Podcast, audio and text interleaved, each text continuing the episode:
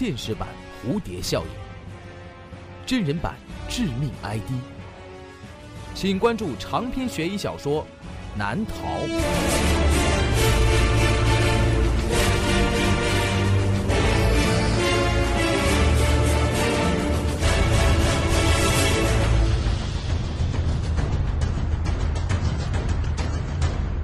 当当、京东、淘宝、网上书店均有销售。朱威创作，朱威讲故事。哎，建军啊！哦，我不是叫你，我是叫我们刘建军。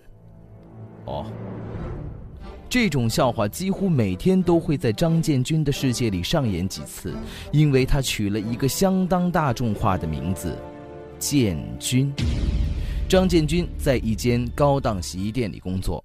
专门负责将洗好的衣服送还给客人们，那些大多都是一些应急的晚礼服和西装，运送的地点也是一些高级会所或者是商务酒店，方便客人随时更换。这天，他带着洗好的衣服送到酒店的后勤部时，又遇到了这样的笑话。酒店后勤部的大伯将错就错，干脆把一包衣服交给了张建军，这是交给大堂里的一位先生的。你就帮帮忙，把他交给大堂经理就可以了，他知道是谁的。张建军无奈地接过这包衣服，朝酒店大堂走去。本故事由诸位编辑制作并讲述，这个故事的名字叫做《我叫张建军》。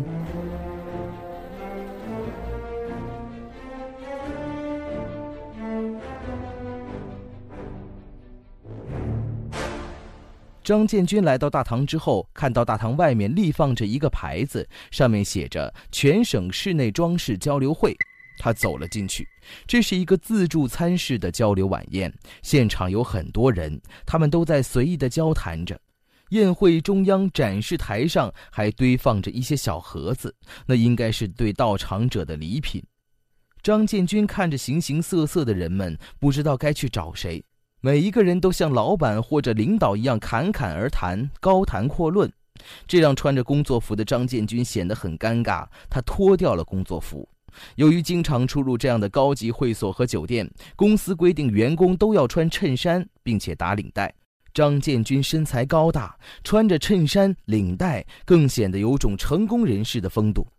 他在人群中搜索着目标。这个时候。张建军看到了一个人穿梭在人群当中，忙着接待客人。他赶紧凑了上去：“今天您能到场，真是太感谢了。”这个接待者朝张建军鞠躬：“啊，我，呃，不是我。”张建军想，对方肯定是误会了，把自己当成是来参加晚宴的贵宾了，还是先赶紧解释吧，不然一会儿会更尴尬的。请问您是？对方问：“啊，我我。”张建军一直在结巴，他担心一会儿这个人会误会自己是来骗吃骗喝的。请问您叫什么名字？对方追问。我叫建军。张建军下意识的回答。建军？对方疑惑着。呃，对我我是。哦，我想起来了。张建军想赶紧解释，可是却被对方打断了。原来您是林省装饰集团的建军先生啊，啊，林林省，哎呀，今天真是太感谢您特地抽空来参加我们的交流会了。您在业界的影响力可真是家喻户晓。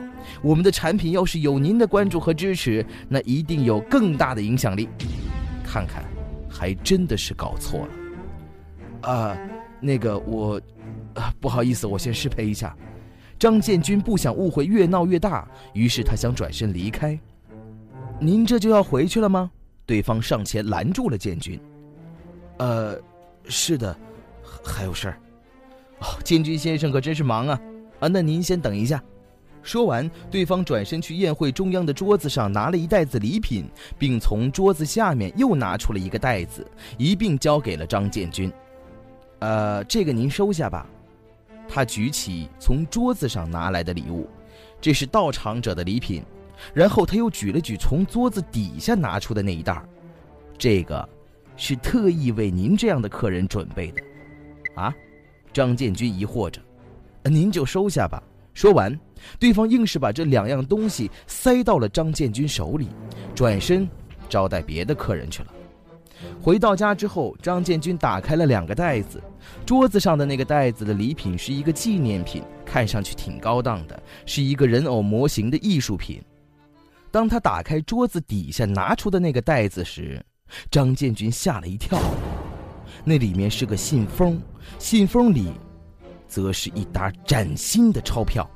张建军赶紧确认了一下，这沓钞票是真的，不是假币或者纪念币。而是货真价实的现金，这一沓应该有个五六千块。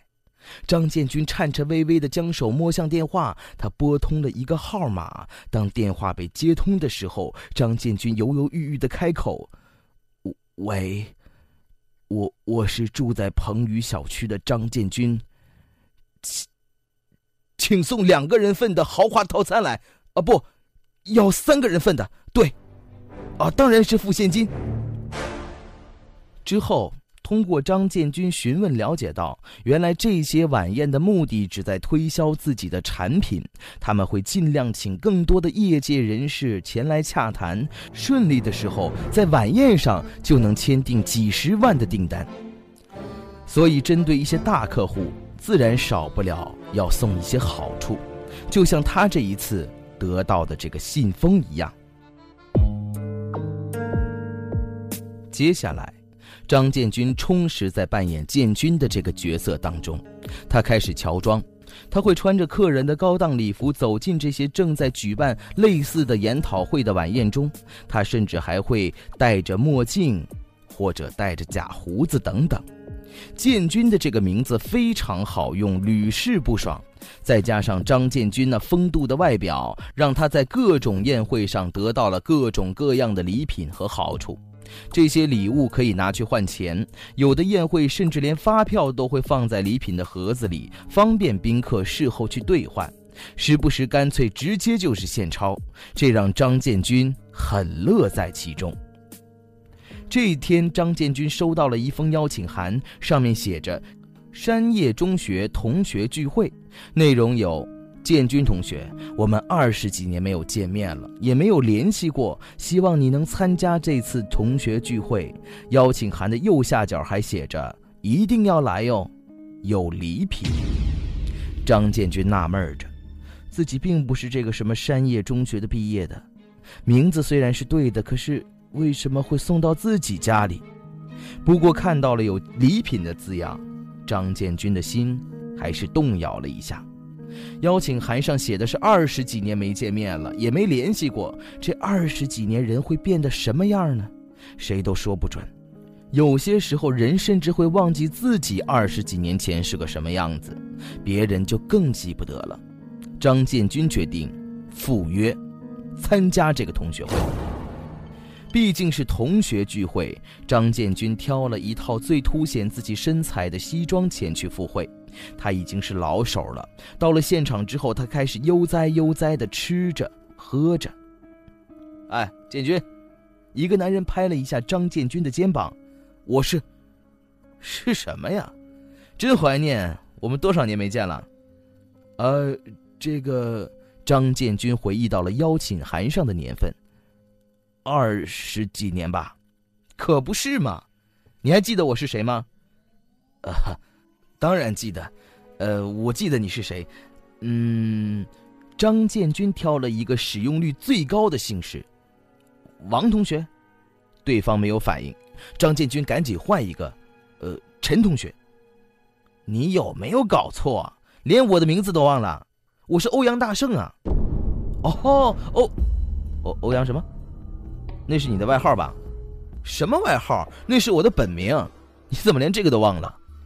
你的本名，想起来了，嗯，想想起来了，大圣，嗯，大圣，你也真是的，你怎么连我的名字都忘了？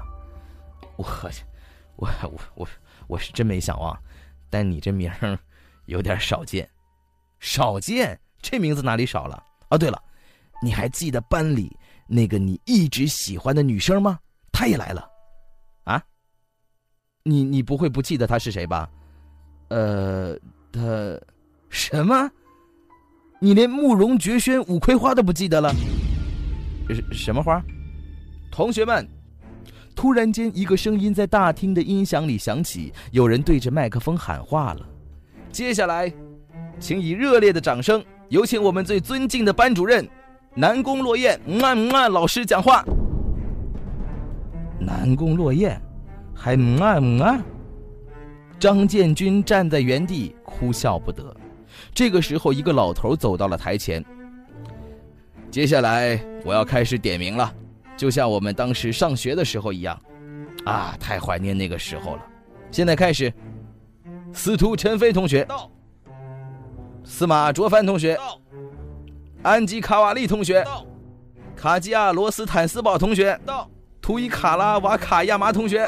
张建军被眼前的这个场面给镇住了，他搞不清楚这些欠揍的名字是怎么起出来的，而且还竟然集中在了一个班。现在张建军的这个名字倒是格外的突出和醒目啊！他不是建军。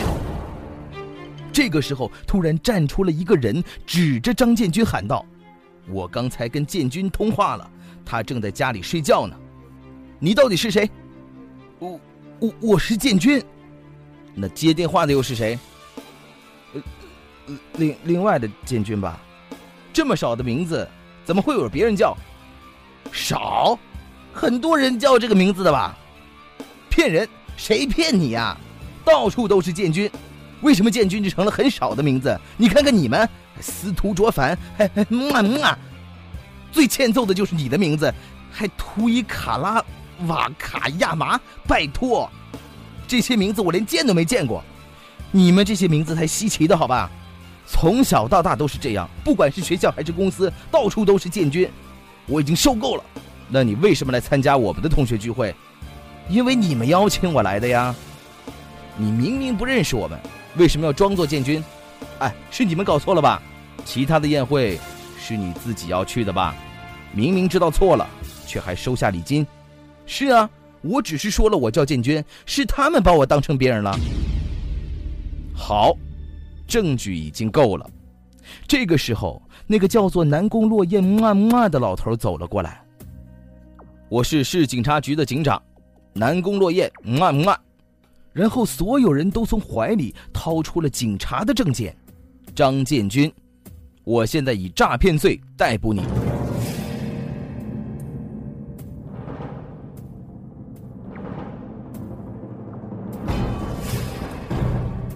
张建军被押送到警车，他很不服气。你们这些奇怪的名字，怎么可能了解我的心情？哎，建军，哎，张建军和押送着他的警察一同回头应了一声，然后张建军看到正在押送他的这名警察的证件上写着“孙建军”。